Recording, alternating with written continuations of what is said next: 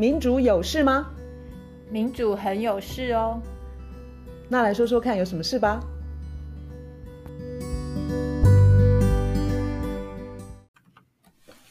大家好，美国总统呃就任，那拜登新政府的阁员的名单，大家一个一个的检视。但是我们很多人没有注意到他的农业部长。的人选，哦，他将任命前爱荷华州，也就是一个农业州的前州长威萨克。这个人又叫做孟山都先生。为什么他叫孟山都先生嘞？卢老师？呃，他叫孟山都先生，是因为他之前在奥巴马时代担任农业部长的时候，他帮孟山都开了很多门，所以美国人被。在在在他任内，在他担任农业部长任内，就不知不觉吃下肚很多孟山都的基改作物。所以孟山都对我们来说是跟基改作物画上等号。除了这个之外，还有什么呢？呃，比这个更严重。我们刚刚才被强迫要吃下美猪，对不对？现在含莱克多巴胺的美猪。啊，对对，对不起对不起，来含莱 克多巴胺的全世界的都可以送来的猪，就是同样的模式啦。那。孟山都的基改作物还不止孟孟山都，其他的基改，而且刚刚讲的这个威萨克啊，这个 Mr. Monsanto，他而且还是在他任内，就是让孟山都的基改作物可以不要标示，就是你连选择的机会都没有。嗯哼，那其实我今天想讲的是一个更大，然后更严重、更可怕的一个问题。嗯就是其实这几天，好像上礼拜吧，还有另外一则新闻。另外一则新闻是讲说，美国的农地最大的地主是谁？你知道吗？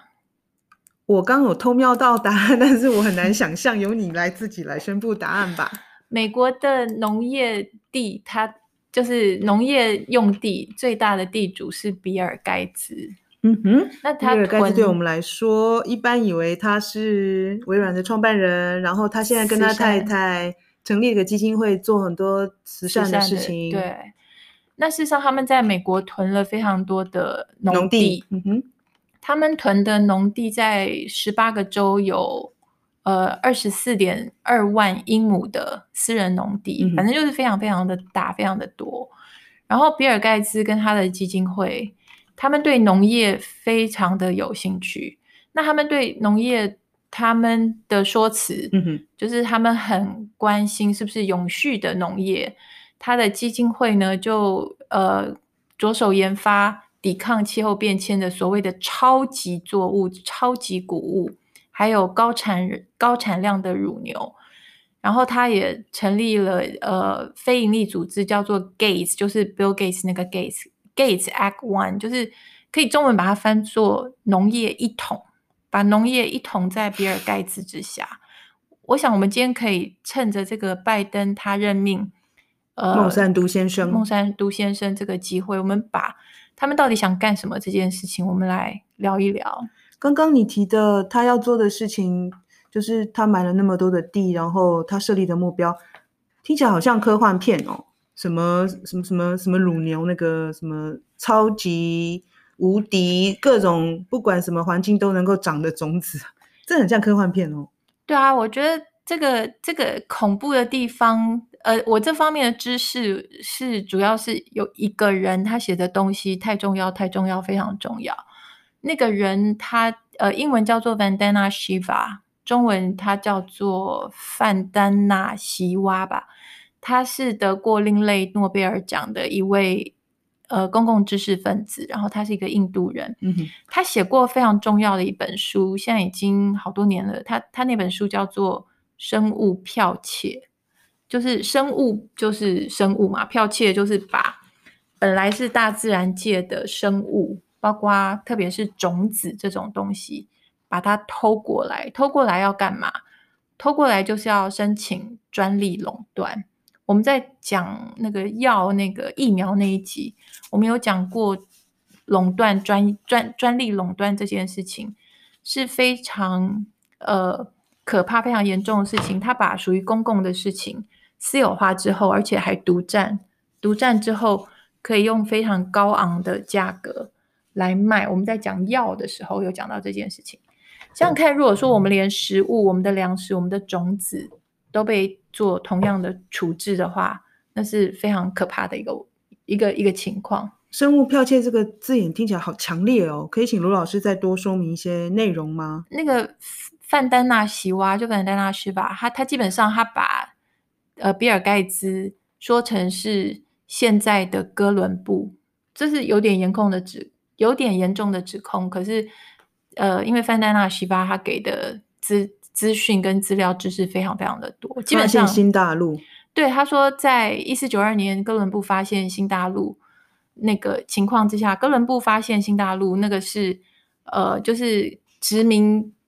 等于是殖民时代开始，然后就变成呃，欧洲人他有这个权利，理所当然的把其他人的生命、其他人的土地、其他人的文化，要么破坏掉，要么占为己有。哦，我现在大概可以懂你的意思，就是那个所谓的新大陆，我想用刮号刮起来，它本来就在那里了。那那里本来就有当地的住民，所以我们后来可能称他们是原住民好了。那里本来就有土地、有人民、有他们自己的，不管是耕种或畜牧或渔猎。诶，那欧洲人来了，说哇，发现新大陆，这是我们的新大陆，我们要金矿，我们要呃开发新土地，做更多的种植，就是他的那个异地而处，那个看这个这块土地的。眼光是不一样的。你用这样子是去比喻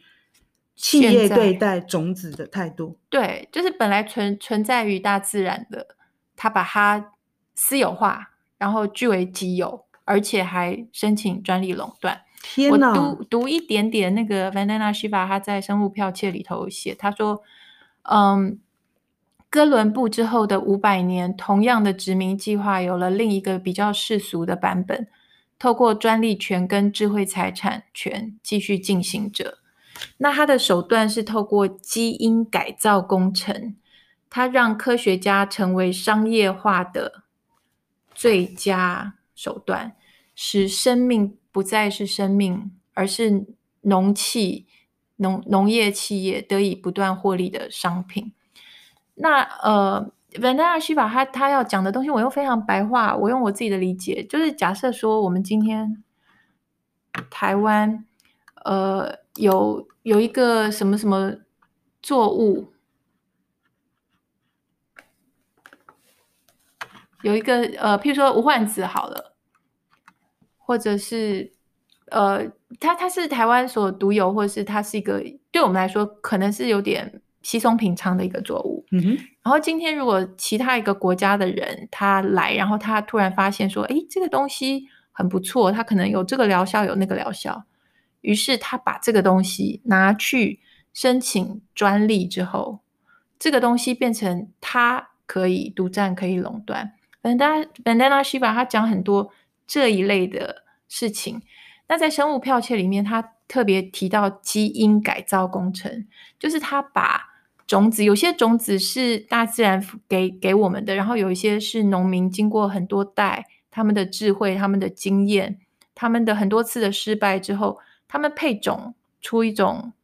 非常棒的种子。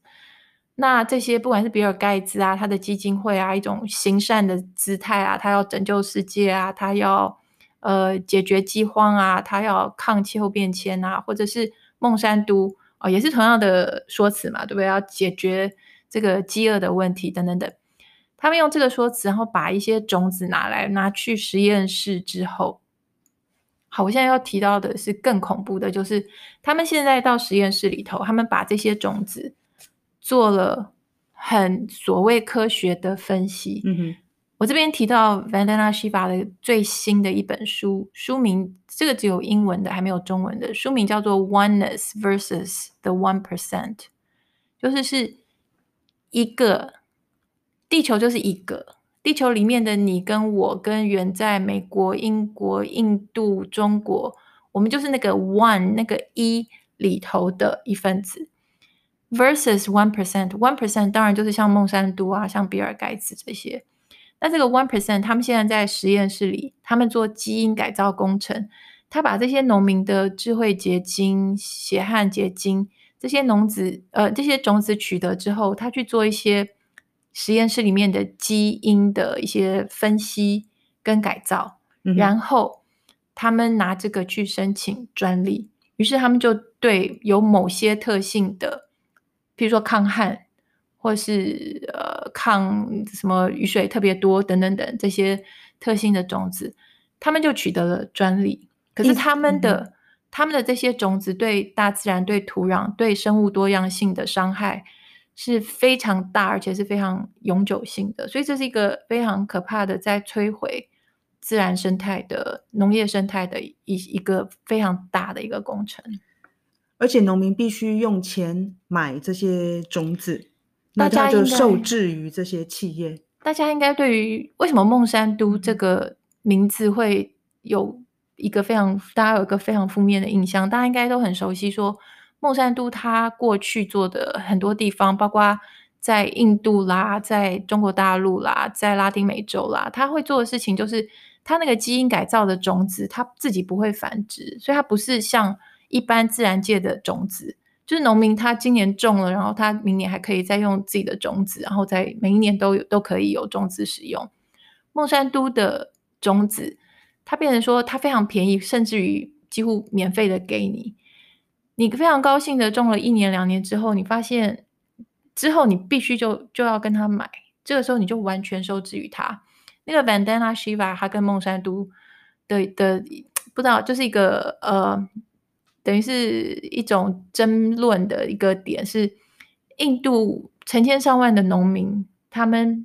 背了很大的债，然后他们呃就是走投无路，然后都喝农药自杀。那这个东西在在 Vandana Shiva 他的资料里头，这个跟孟山都他们的商业手段是有绝对的关系。很惨，也就是说免进呃免费或者是激激进免费的方式。给农民试用吧，然后试用了之后，虽然很好用，但是他们就固定了这个方式，可是就之后必必须用钱买，那就进入一个非常负面的循环。更不要说它很可能破坏这个环境的多样性，而且这个是是永久的，他没有办法还。他拿了专利，然后他这样赚那么多钱，事实上他从我们这边夺走的东西，是他还都没有办法还的，他没有办法把生物多样性还给我们。那。今天他是在暗处，然后大家不知道他要干嘛。Vanessa Shiva 他这本新的书《One Oneness versus the One Percent》里头提到一个很大的科技的大跃进，就是有了人工智慧，有了大数据之后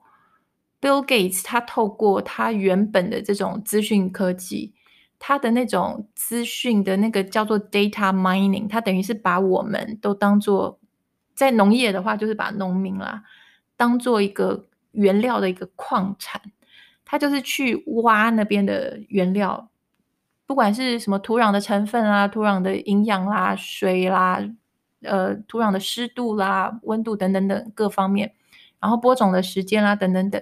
这些资讯通通都上传到他们的大数据资料库、云端资料库之后，他就可以去做分析，他就可以有。掌控权，大自然的情况变成，因为他他透过他原来雄厚的财力，他原本的垄断，他在这个电脑这个产业的科技产业的这个市占，他把全世界所有跟生命有关的这些资料就握到他手里了，然后他就可以去透过人工智慧去分析这些大数据，之后他就是任何人想要把农业这件事情当做一个就是完全。自由市场竞争，我们现在都不要去提说那个孟山都那个商业手法，就是种子没有办法繁殖这件事情。光是单纯是说，今天所有的这些一切的一切跟农业有关、跟植物有关、跟基因、跟种子有关，都握在一个资料库里头，有一小群人，他们知道这里头所有该有的资讯的时候，而农业又是放在市场上自由竞争的时候。那个垄断是非常可怕的啊！这个是一个非常终极的宰制，完全看不出来有自由竞争的空间了。如果说是少数垄断的话，就是没有。然后专利这个事情令人疑惑，它到底是推动人类社会的进步，或者是带来呃一些奇怪的发展？因为好像呃，微软还有一个东西哦，正在进行的一个东西叫做对人体活动进行挖矿。这个好像卢老师你也有研究，是不是？可不可以跟我们讲讲一下这个其中奥妙的地方？这个呃，好像网络上也有一些讨论啦，就是微软它在去年三月，就是当大家被新冠肺炎那个时候第一波吧高峰的时候，大家都被这些封城啊、防疫搞得焦头烂额的时候。世界智慧财产全这个叫做 WIPO 这个这个组织，它批准了微软微软它申请的这个专利，专利号是叫是零六零六零六。这个专利呢，就让微软它它被授权可以有专利从我们的身体挖走我们人体活动相关资讯，包括体热、脑部活动、体液及血液的流动、脏器的活动。眼睛、脸部、肌肉等身体各部分的活动，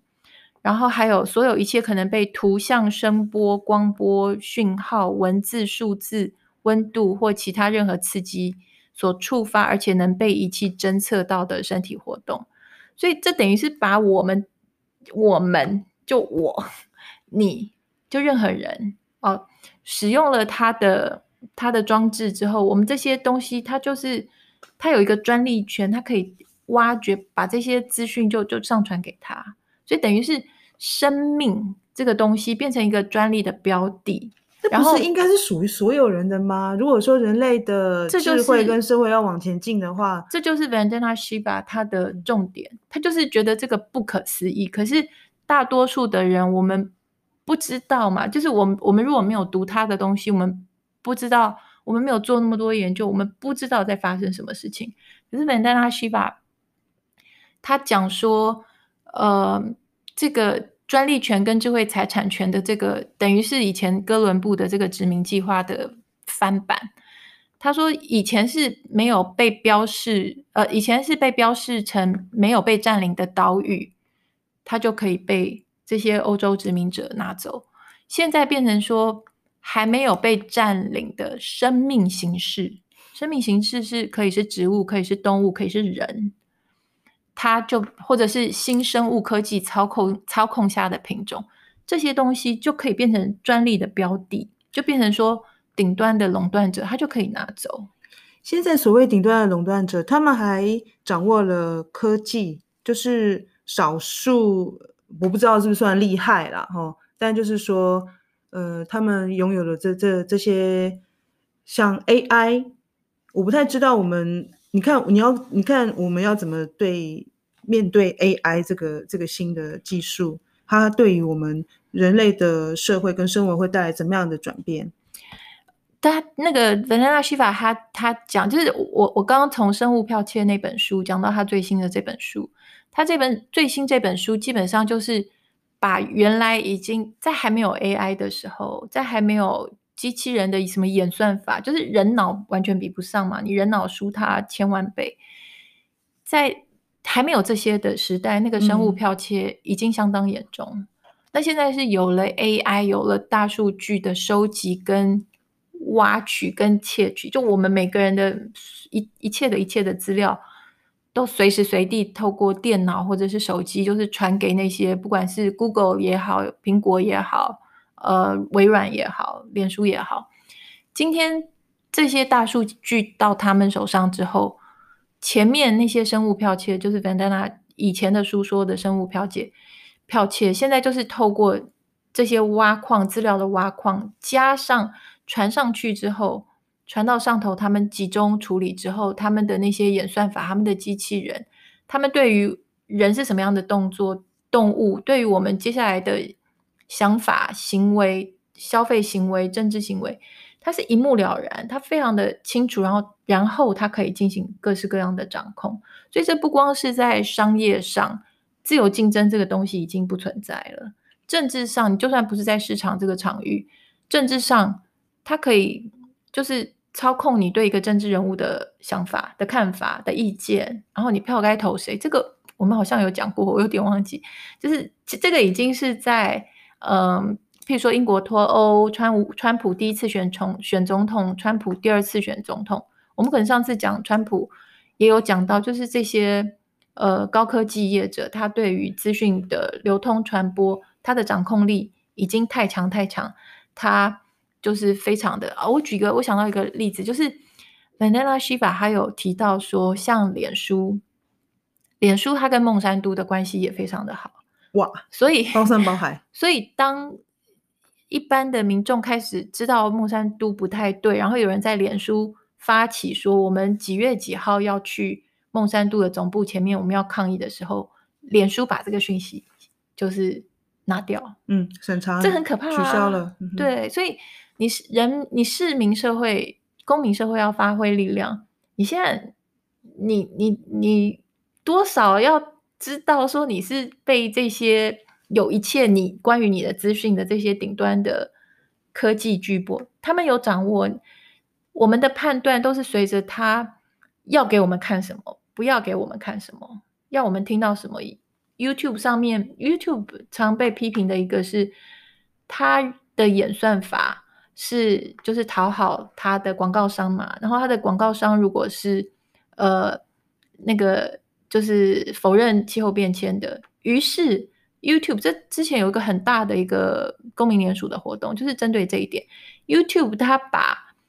气候否定论这件事情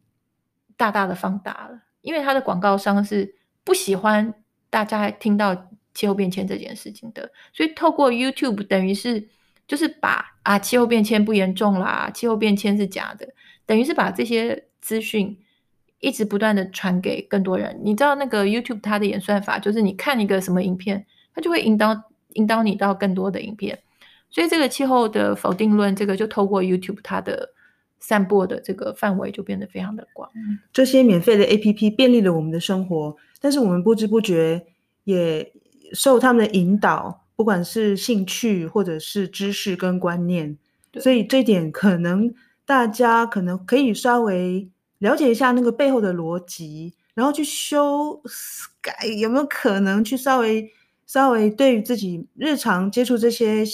这些 APP 的行为，可以稍微有意识的注意一下。不过卢老师，你刚刚提到那个科技怎么样子左右人的，好像说包括什么投票行为啦，然后想法那个，因为我已经觉得人不是人了，好像整个就是像是一个。嗯嗯科幻世界的脚本，对啊，很像就是受他们操控、遥控的机器人，就是他，他给你一个指令，快要了啦，快要变成那么恐怖。这应该不是我们大部分人想要变成的样子。我觉得我们谈了很多次那个旧故事逻辑，然后我们讲了很多次贫富差距。贫富差距，它绝对绝对不是说有一些人就有很多钱，其他人有很少，不是这么简单。今天那个财富的集中。那些人那么多的钱在他的手上，他怎么用？那个是一件非常值得我们研究的事情。就是财富的集中，那些人他不断的在操控，不断的在影响政策。最后，他现在我们透过这些呃生物剽窃、高科技、人工智慧、演算法等等大数据的收集等等等，他已经正在朝向一个非常终极宰制的一个一个这里头。可以聊的其实还很多啦，包括金融金融业，我们今天可能没有时间讲，就是那个财富集中的情况，它它会加倍恶化，因为金融业他们也是在用这些大数据啦、人工智慧啦这些演算法，所以它的财富累积就更有效率，更万无一失，所以我们跟它的距离是越来越越远，所以我们被宰制的情况是越来越惨。这种少数少数人想要宰制。呃，整个社会大多数大多数人的的的情况，其实听起来真的令人很不爽，就是就是很想冰斗。就是如果我们已经进入到一个民主社会，那我们以为人民是做主的，可是实际上整个系统却要让人民被当当成被宰制，也就是说，他们就是相等于奴隶的的人呢、我们要当这样子的人吗？呃，新自由主义它。前面的阶段，前面的发展阶段需要用到比较多的欺骗跟谎言，然后当他已经到了一个地步的时候，他其实不不必理你，就是就算你已经知道说那有好像有点怪怪的，有些谎言，可是那个时候他们的权力已经非常的集中，财富已经非常的集中，他他不用完全依赖谎言，他的那个 coercion 就是他那个强迫你的能力已经在手上了。我觉得现在差不多是在那个阶段呢。我觉得，所以人们是自愿去顺服这套逻辑的话，他们就会活在那套逻辑里面，然后也不会有反向反制的行动。对，我觉得反制的话，你首先要有感觉，对，然后有意识到怪怪的。然后，所以如果我们能够反思，我们才能够行动。对，而且要多一点人一起反思，否则的话，如果是一两个、三五个、一百个、嗯、三百个，那是没有用的。对啊，如果说我的人体的所有的运作，不管是眼球的的的的的什么转动啦，什么流汗啦，什么手要怎么。转或者是运动，怎么脚先走还是脚跟先着地？无论如何，所有的细节都让这套系统收集了，然后还去申请专利，然后做了大数据之后，不知道要卖给谁或者是怎么运用，吓死人了。那我们如果有更多人拒绝，至少要先知道，我们不要落入那样子的境地。对，我觉得 总可能我们可以避免吧。对，我觉得。懂这个的人，还就是比较专业面向懂这个的人，他可能要帮帮忙我们吧，把更多他的语义、他的含义、它背后的可能造成的问题，就是多去呃告诉大家，否则的话，我们真的就是傻傻的、被动的，所以任任他们摆布。所以我觉得，我觉得你们也应该去影响那些学科技的人哦，把那个旧故事、旧故事逻辑讲给他们听，然后大家一起。来写新的故事逻辑，哎，嗯，其实我的感觉是，我觉得各个学科都有被新自由主义化的一个过程，就是新自由主义它从经济学，嗯，为核心发展之后，它事实上有非常努力的把每一个学科，就是按照那个新自由主义的它的一个规训，或者是胡萝卜胡萝卜跟棒子。哦当你这个学科里头，你的一切的研究，你的你的教学，你的研究是比较符合新自由主义里头，他希望你是一个模范生的样子的时候，你的确你就就会吃到胡胡萝卜。当你比较不是这个样子的时候，你去谈到一些什么社会啊，而不是谈市场，你是把人与人之间讲成说好像有一个呃，自古以来一种比较。良性的互动，而不是去谈市场里面的个体竞争的时候，那个新自由主义的那个规训的棒子就会打你 一棒。就是我觉得学学学学界啦，或是各个领域专业领域，它事实上在过去半世纪新自由主义化的情况已经非常严重了。时间很快耶，就是已经这么的影响力已经这么深化的话，对啊，他们他们非常的。用力非常的用功啊，就是新自由主义化每一个学科跟领域，嗯，跟所有人的思维。所以我想我们应该互相提醒。是的，他就是人多比较好办事，我们才可以 do something。好，那就希望我们可以一起推动一些改变呢。是的，好，今天就先这么说了，再见。好，拜拜。